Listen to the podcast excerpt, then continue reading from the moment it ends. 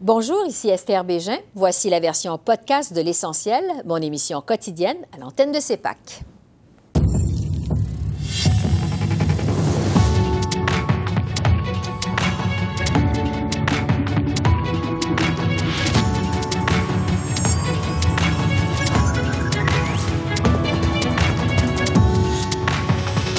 Ce soir, les premiers ministres Trudeau et Legault sont aux Nations unies pour parler d'environnement.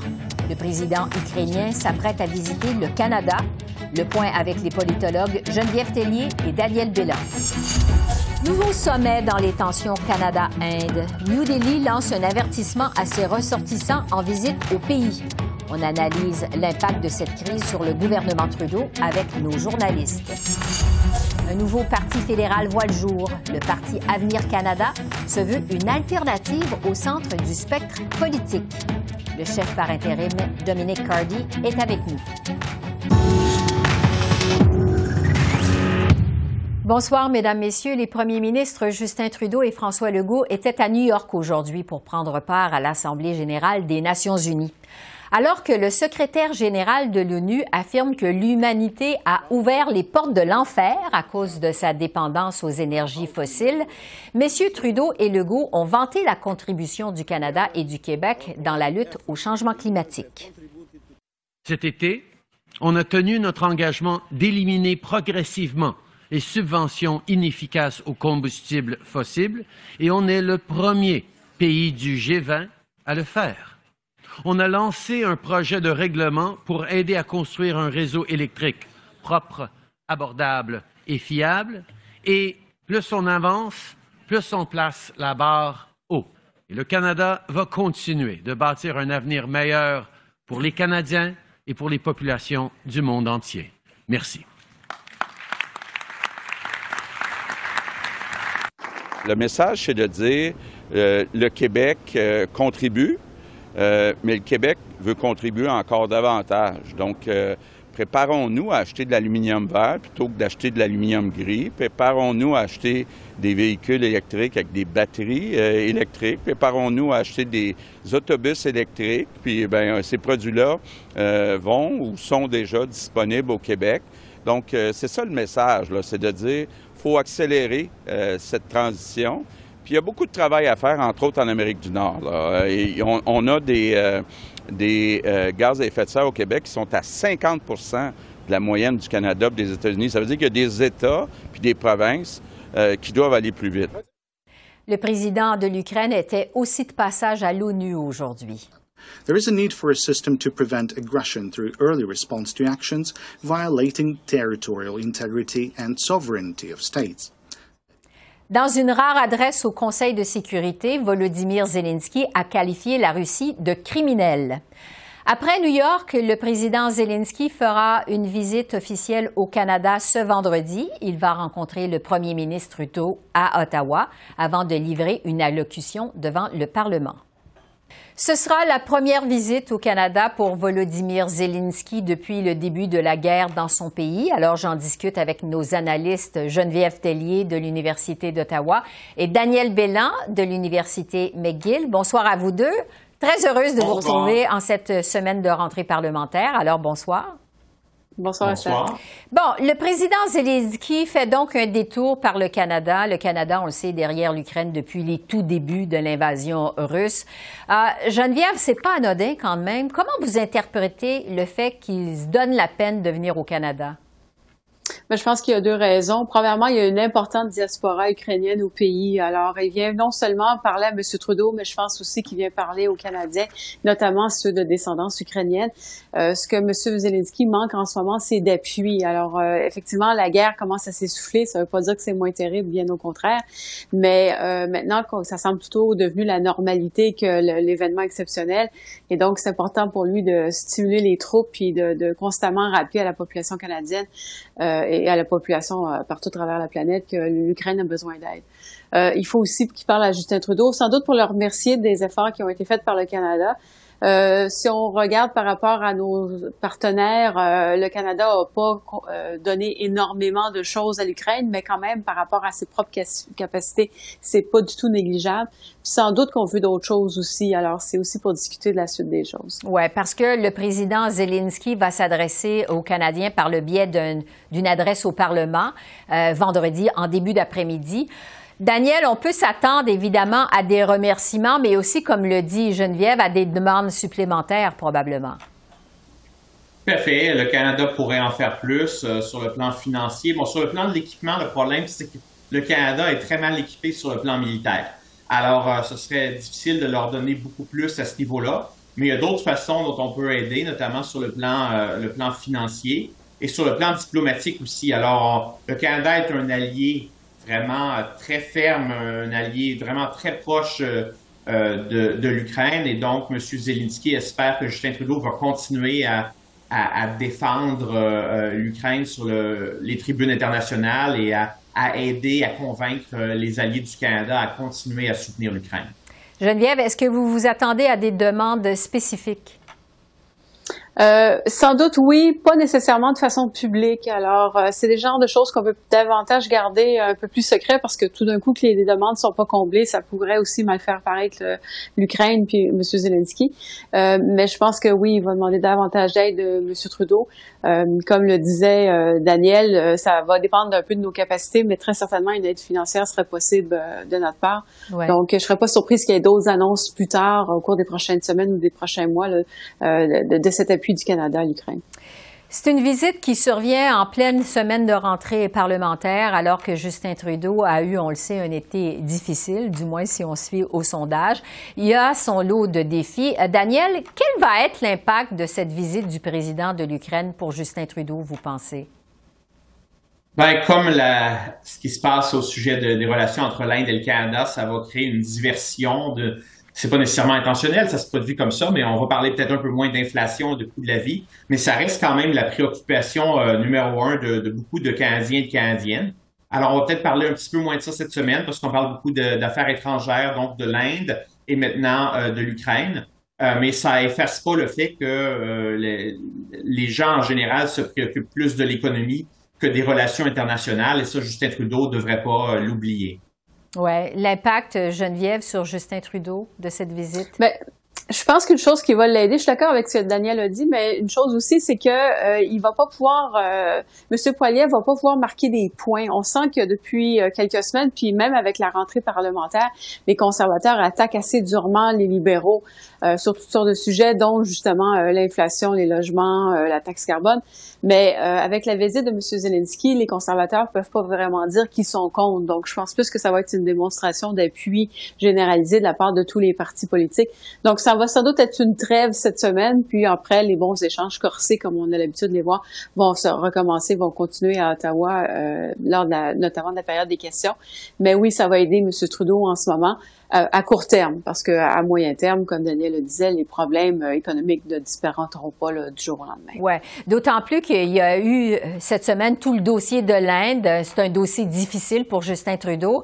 Daniel, à quel point ça vient changer la dynamique à la Chambre des communes dans cette semaine de rentrée parlementaire, vous pensez?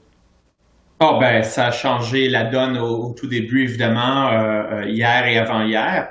Euh, je pense qu'on va beaucoup parler de l'Inde hein, au cours des prochaines semaines, des prochains mois. Euh, ça fait partie d'un débat beaucoup plus euh, vaste qui concerne l'ingérence étrangère. On a beaucoup parlé de la Chine plutôt cette année et le gouvernement Trudeau a eu des problèmes à ce niveau-là, a perdu des plumes, je pense, dans ce débat-là, euh, est accusé de, de, ne pas agir, enfin, de ne pas en faire assez pour contrer l'ingérence étrangère et être transparent à ce niveau-là. Alors maintenant, à cette question-là de la Chine s'ajoute celle de l'Inde et de la mort d'un citoyen canadien assassiné, euh, tué sur le territoire canadien. Euh, et on nous dit que c'est peut-être avec le soutien de, l'État indien. Donc, ça ajoute vraiment une nouvelle dimension à la question de l'ingérence étrangère. Donc, on va parler beaucoup de cette question-là au cours des prochaines semaines, des prochains mois, en plus évidemment de la question de l'inflation et du coût euh, du logement. Geneviève, sur la nouvelle dynamique, je dirais, aux communes.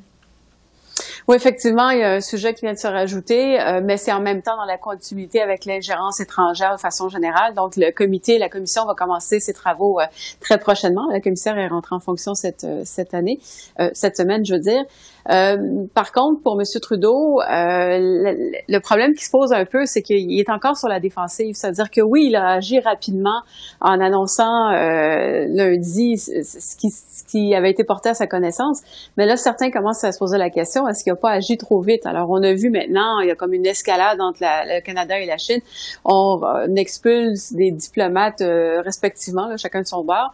Et est-ce qu'on a bien réfléchi aux conséquences d'avoir des relations qui sont avec l'Inde, alors que c'est peut-être pas le cas avec nos partenaires commerciaux? Donc, les États-Unis, les pays européens vont continuer à faire avec la Chine. Est-ce qu'on ne manquerait pas une occasion euh, avec ce qui se passe en ce moment? Puis, est-ce qu'on aurait pu gérer les choses autrement?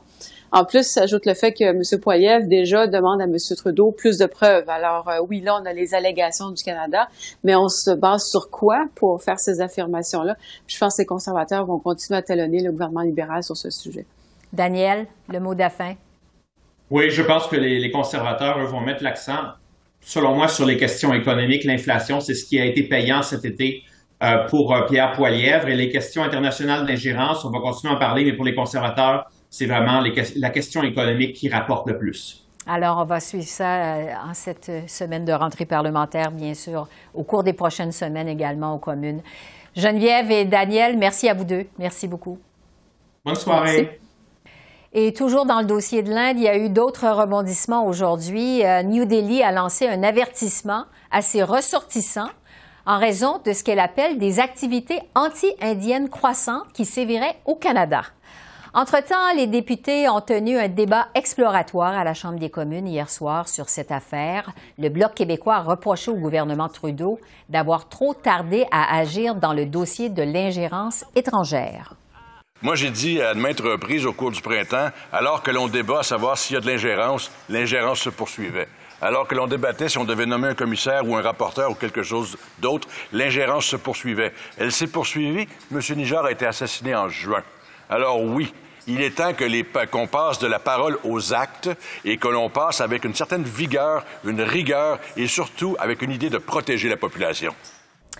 J'analyse l'impact de ce dossier avec les journalistes Catherine Lévesque et Mylène Crête. Bonsoir à vous deux. Bonsoir. Revenons sur la déclaration de Justin Trudeau lundi aux communes. Ça a été un vrai coup de théâtre de cette rentrée parlementaire. Il faut dire que c'est très rare. Catherine, qu'est-ce que vous avez pensé de la forme et du moment choisi? Euh, c'était très précipité.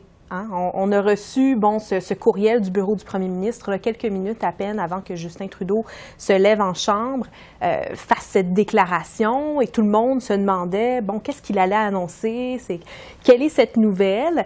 Et on a vu euh, bon l'histoire du Globe and Mail qui a paru pas mal en même temps. Euh, écoutez, c'est maintenant on comprend un peu mieux qu'est-ce qui s'est passé en coulisses. le Globe avait effectivement une histoire à cet effet, allait publié cette, ben, en fait, ces informations euh, et, avait donné 24 heures là, au bureau du premier ministre là, pour répondre finalement. Euh, ce qu'on a vu, c'est que le bureau du premier ministre a préféré euh, couper l'herbe sous le pied du, du quotidien en question et de d'y aller avec sa propre déclaration, là, avec toutes les, conséquences qu'on a vues cette semaine. Alors, c'est vraiment, c'était une stratégie tout à fait différente de ce qu'on a vu avec Michael Chung, par exemple. Hein. Mm-hmm. On a vu, bon, c'est le Globe and Mail qui avait une fois de plus euh, sorti ces informations-là sur la base, avec des sources. Et par la suite, là, on a vu que le bureau du premier ministre avait de la misère à contrôler le message. Donc là, on a opté là, pour une, une autre méthode, disons. Mylène, vous avez trouvé que c'était précipité? Mais je me demandais est-ce que même euh, M. Trudeau avait le choix, dans la mesure où l'histoire du Globe and Mail allait sortir de toute façon, même que moi j'ai reçu l'alerte sur, mon téléphone là, juste avant qu'il fasse son allocution en chambre.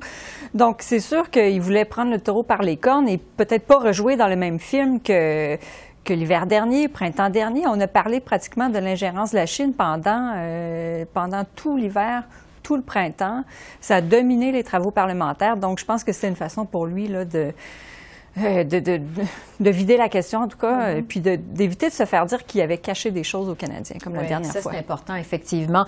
Euh, évidemment, euh, l'Inde a répliqué. Aujourd'hui, j'en parlais un instant, on a demandé aux voyageurs d'éviter des régions du Canada. Catherine, pour ce qui est du Canada, qu'est-ce que vous avez pensé de la réponse du Canada? Euh, disons, ben, un, peu désorganisé. Je pense qu'on n'avait pas prévu euh, bon, d'y aller publiquement aussitôt. Euh, on avait d'ailleurs demandé au Globe environ une semaine de plus là, pour vraiment s'assurer d'avoir une réponse coordonnée. un peu désorganisé, peut-être un peu naïve aussi, hein, parce que bon, on, est, on y est allé quand même de cette accusation monstre, disons-le. Et par la suite, euh, bon, on, dirait qu'on s'étonne un peu au cabinet Trudeau que là, maintenant, il y a toutes ces répercussions, mm-hmm. cette réaction aussi euh, vive de, l'Inde. Bon, cet avis de voyage hein, que, dont vous avez parlé, on a expulsé aussi un diplomate euh, canadien. mais moi, je ne serais pas étonnée qu'il y ait d'autres conséquences. Là. bon, on voit déjà, il y a les premiers ministres des provinces qui s'inquiètent des conséquences économiques hein, que cette mauvaise relation qu'on a avec l'Inde va avoir sur justement nos relations commerciales commercial avec l'Inde. On parle de milliards et, de milliards chaque année. Euh, au Québec, en Saskatchewan aussi, ils sont très, euh, très nerveux à l'idée que ça vienne euh, avoir un impact sur notre économie. Vraiment, on, sent qu'on n'était pas prêt. Notre réponse avec les, alliés, c'était pas coordonné. Donc, vraiment, j'ai trouvé euh, cette réponse très désorganisée cette semaine. Mylène, sur la réponse du Canada. Mais le message a été quand même fort aussi, alors qu'il s'agit d'allégations, et c'est ce que fait valoir euh, le gouvernement indien. Il y a plusieurs euh, députés là-bas qui se sont prononcés, qui disaient, mais ce sont des allégations, que depuis qu'un premier ministre va en chambre dire euh, des choses comme ça. Donc, ça, jette un peu un doute. Et moi, je m'interrogeais aussi sur ces fuites euh, du domaine de la sécurité nationale dans les médias, c'est-à-dire que euh, est-ce que c'est pour faire aboutir une enquête? où, est-ce que l'enquête en est? ça, je me posais des questions là-dessus parce qu'on ne sait pas qui, qui serait vraiment responsable. Ben, moi, j'ajouterais juste pour que le premier ministre se lève en chambre et fasse ses, prononce ces mots-là, c'est qu'il doit être pas mal certain de son affaire. Je ne pense pas que M. Trudeau aurait spéculé là, sur, sur, la place publique. Là. Il doit avoir des preuves quand même euh, euh, assez solides pour, euh, pour dire ce qu'il a, dit cette semaine, je crois. Quoi qu'il en soit, ça a pris toute la place de cette première semaine de rentrée parlementaire. Évidemment, les conservateurs revenaient gonflés à bloc avec les sondages de l'été, un congrès quand même qui a été très efficace. Catherine, est-ce que ça enlève le momentum des conservateurs, cette affaire-là? Un peu. Euh, et pas juste pour les conservateurs. Je pense que les libéraux aussi espéraient parler euh, d'économie. Bon, il y avait cette rencontre avec les, euh, les, les, les, patrons des grandes chaînes d'épicerie aussi au début de la semaine. On s'en souvient à peine, mais disons qu'on on, espérait parler d'économie, je pense, des, des, deux côtés, du côté des, des, conservateurs, des libéraux. Finalement, c'est pas tout à fait ça ce qui se passe. Mais ce qu'on a vu de la part des conservateurs, c'est qu'ils ils semblent un peu mal à l'aise avec bon, toute cette histoire autour de l'Inde. on a vu Pierre Poilièvre, bon, lundi, afficher quand même une certaine unité, euh, bon, se, mettre aux côtés de, Justin Trudeau. Mais dès le lendemain, il, jetait un doute un peu sur les allégations. Il, demandait des preuves tangibles. Exactement. Il prenait, on dirait qu'il prenait ses distances un mm-hmm. peu. Euh, visiblement, les conservateurs ne veulent pas parler de ce sujet-là. Euh, ils, préfèrent vraiment juste parler de l'inflation, parler de l'économie. Euh, vraiment, ils, croient qu'ils n'ont rien à gagner en parlant de cette question de l'aide, au point où, bon, j'ai demandé des, des, entrevues avec deux de leurs députés qui sont sikhs et euh, on n'a pas voulu là, que, les laisser parler, du moins, de leur expérience. C'est difficile, des fois, d'avoir des porte-paroles du côté du des conservateurs. Euh, Mylène, est-ce que vous pensez que les conservateurs se sont fait couper l'herbe sous le pied cette ben, semaine? C'est ça, c'est qu'ils n'ont pas de point à marquer, là, étant donné que le premier ministre a pris les devants, est allé euh, dire publiquement euh, qu'il bon, se passait cette situation. Donc, les conservateurs ne peuvent pas reprendre la même stratégie qu'ils avaient prise, justement, l'hiver dernier, pour essayer d'attaquer euh, le gouvernement sur ce front-là. Cela dit, M. Poilève a quand même parlé euh, du coût de la vie, de ses propositions, euh, mais c'est sûr que ça n'a pas eu, disons, le même écho que ça aurait pu avoir autrement sans, cette, sans cette histoire avec l'Inde. Oui. Catherine, le mot de la fin? Euh, je dirais aussi que Stephen Harper est très proche euh, du premier ministre indien, euh, avait des, bien des éloges à son hmm. égard, donc ça place les conservateurs un peu dans une position un peu inconfortable, je crois, avec cette proximité entre M. Harper et M. Modi. Donc peut-être pas une bonne première semaine pour les conservateurs. Elle aurait pu être meilleure. Catherine, Mylène, merci beaucoup. Merci. Ça me fait plaisir. Un nouveau parti politique voit le jour sur la scène fédérale pour faire concurrence aux troupes de Pierre Poilièvre. Il s'agit du parti Avenir Canada, dont l'objectif, c'est de créer une alternative conservatrice plus au centre de l'échiquier politique. Alors, j'en discute avec le chef intérimaire de ce parti, Dominique Cardy, qui est aussi député de l'Assemblée législative du Nouveau-Brunswick. Bonsoir, Monsieur Cardy. Bonsoir, merci pour m'avoir sur l'émission. C'est un plaisir de vous avoir avec nous. Je vous demande d'abord, pourquoi vous créez un nouveau parti conservateur en ce moment, alors qu'on le sait, les troupes de Pierre Poilievre sont en avance dans les sondages et qu'il y a quand même pas mal de Canadiens qui semblent attirés par son message? Je veux juste dire, premièrement, que nous ne sommes pas un parti conservateur. On dit qu'on a besoin d'avoir une alternative au parti libéral et conservateur on a les politiques qui les gens peuvent regarder et dire ok c'est peut-être un peu à gauche, peu à droite. Je pense que le débat sur les gauches et la droite c'est un peu stérile. On va être un parti qui va en avant. Et ça, c'est notre objectif. Alors, on pense que le parti de M. Trudeau est devenu un peu un parti de la nostalgie. Il parle toujours des années 90, des années 60. Et le parti de M. Polièvre, des fois un peu le parti des complotistes aujourd'hui. Et c'est un peu triste de voir le parti de, de Brian Mulroney et les autres grands Canadiens de l'histoire qui euh, maintenant vire dans une direction beaucoup plus proche au euh, Parti républicain aux États-Unis. Mais notre but est comme un nouveau parti qui est déjà autour de table des gens qui étaient les militants dans le Parti libéral, conservateur, progressiste conservateur. On a les, gens qui étaient euh, militants pour les Verts, euh, le NPD aussi. Parce que j'imagine que vous êtes dans la même position que moi. Quand tu parles avec les citoyens, on entend le même message que, mon Dieu, est-ce que c'est possible d'avoir une discussion autour des politique nationale qui est basée sur les, faits, sur l'évidence et sur une direction positive pour notre pays et pas seulement dire on a besoin de retourner en arrière ou de, déchirer tout et dire que le Canada est brisé. Notre perspective, le Canada n'est pas brisé. Le Canada est nous, le Canadien, les Canadiennes. Alors, quand nous travaillons ensemble, il n'y a rien qu'on ne peut pas faire et je pense qu'on a besoin seulement d'avoir une formation pour trouver des gens qui sont intéressés de pousser pour une vision progressiste et responsable pour notre pays. Alors, euh, on, essaie de ne pas, pas être une alternative aux libéral ni conservateur dans l'ancien système, mais de changer les choses un peu. Mais quand même, vous étiez euh, parmi ceux qui appuyaient Jean Charest pendant la course au leadership conservateur. On sait que les membres euh, ont rejeté avec une forte majorité vos propositions. Est-ce qu'il y a vraiment de l'appétit pour un parti plus au centre comme ça? On a fait un sondage euh, dans mars du 2023 et les résultats étaient absolument clairs. C'était un grand sondage, plus de 2000 personnes partout dans le Canada. Et on a entendu que presque 70 euh, de la population Colombie-Britannique à Terre-Neuve pensent que la politique, premièrement, devient plus en plus extrême, et eux-mêmes, ils disent qu'ils sont plus, plutôt au centre. Ils veulent voir, par exemple, les politiques plus fortes sur euh, la défense de notre nation, euh, pas seulement pour augmenter le, montant d'argent qu'on dépense sur notre force armée, mais aussi la protection contre l'intergérence euh, des pays étrangers, de Chine. On a entendu toutes les, controverses autour de l'Inde cette semaine.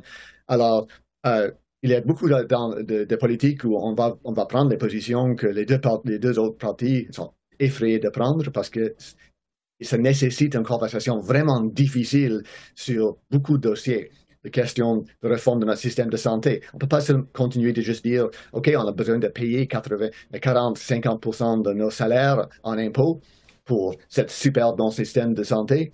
Et un grand pourcentage de la population ne peut pas même accéder à ce système de santé. On ne peut pas continuer de dire qu'on va être un pays qui va attirer les immigrants, qu'on n'a pas les maisons pour euh, pour leur vendre. Et ça va créer les controverses avec les gens qui sont déjà ici.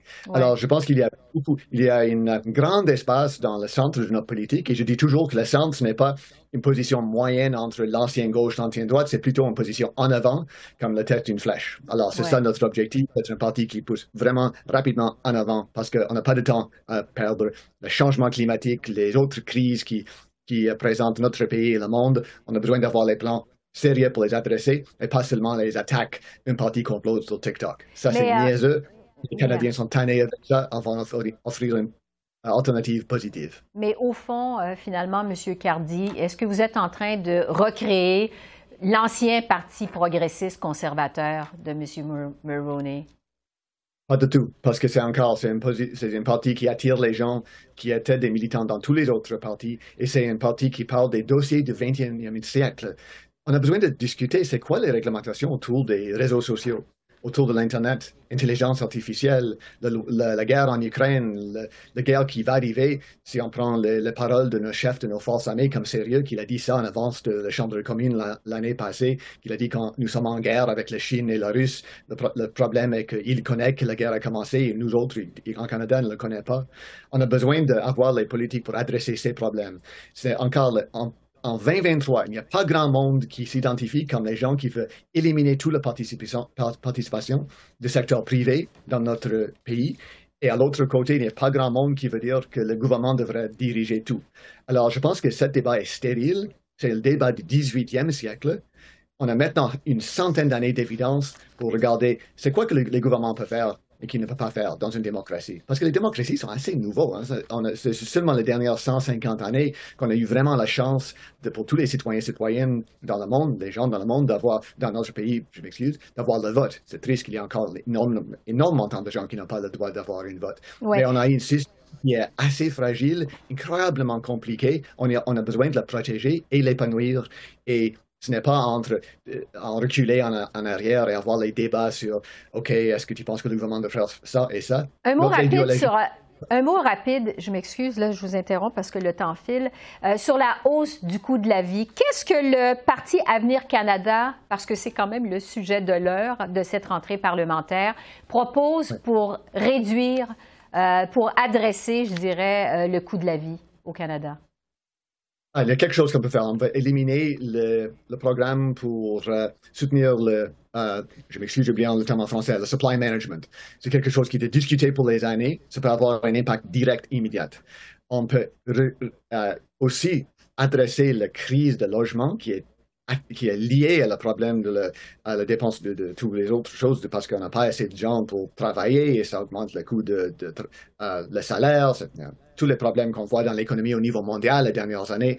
C'est vraiment, mais la chose que je vais repousser envers vous, c'est dire, les choses comme ça, ce n'est pas quelque chose qu'on peut euh, décrire dans 30 secondes. On a besoin d'avoir les conversations face à face avec les Canadiens pour développer et discuter les plans spécifiques.